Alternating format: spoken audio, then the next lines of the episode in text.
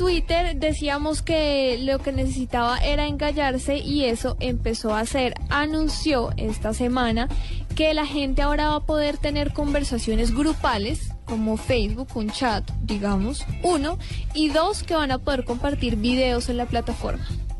Entonces dicen, la gente va a poder tener conversaciones, digamos, Juanita inició una conversación, agregó a Andrés, a Marcela, a Carlos, todos van a poder hablar sin necesidad de ser seguidores, esto va a ser obviamente un chat privado, no va a ser nada público que la gente va a ver, va a ser una jartera, además no entiendo cómo Twitter va a funcionar con eso, pero vea.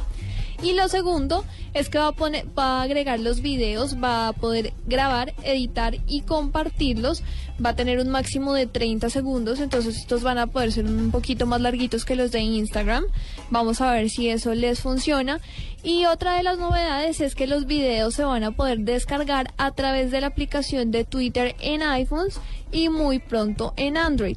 Estas nuevas aplicaciones van a ser lanzadas para todos los usuarios en las próximas semanas, pero ya está confirmado Twitter va a tener eh, chats y va a tener videos de 30 segundos. Lo de los videos me gusta, pero lo de los chats, ¿es bueno o es malo? A mí me parece malo, además por lo que le digo, uno, uno no necesariamente tiene que ser seguidor de la persona ni que lo sigan para poder chatear, entonces va a ser... Pero eso sí tienen que regularlo. Va a ser muy cansón. se pierde la filosofía de Twitter, que es el microblogging, ¿no? Entonces, eh, pues, si permiten una opción de chatear, pues entonces la gente seguramente va a dejar de, de postear sus pequeños comentarios de 140 caracteres.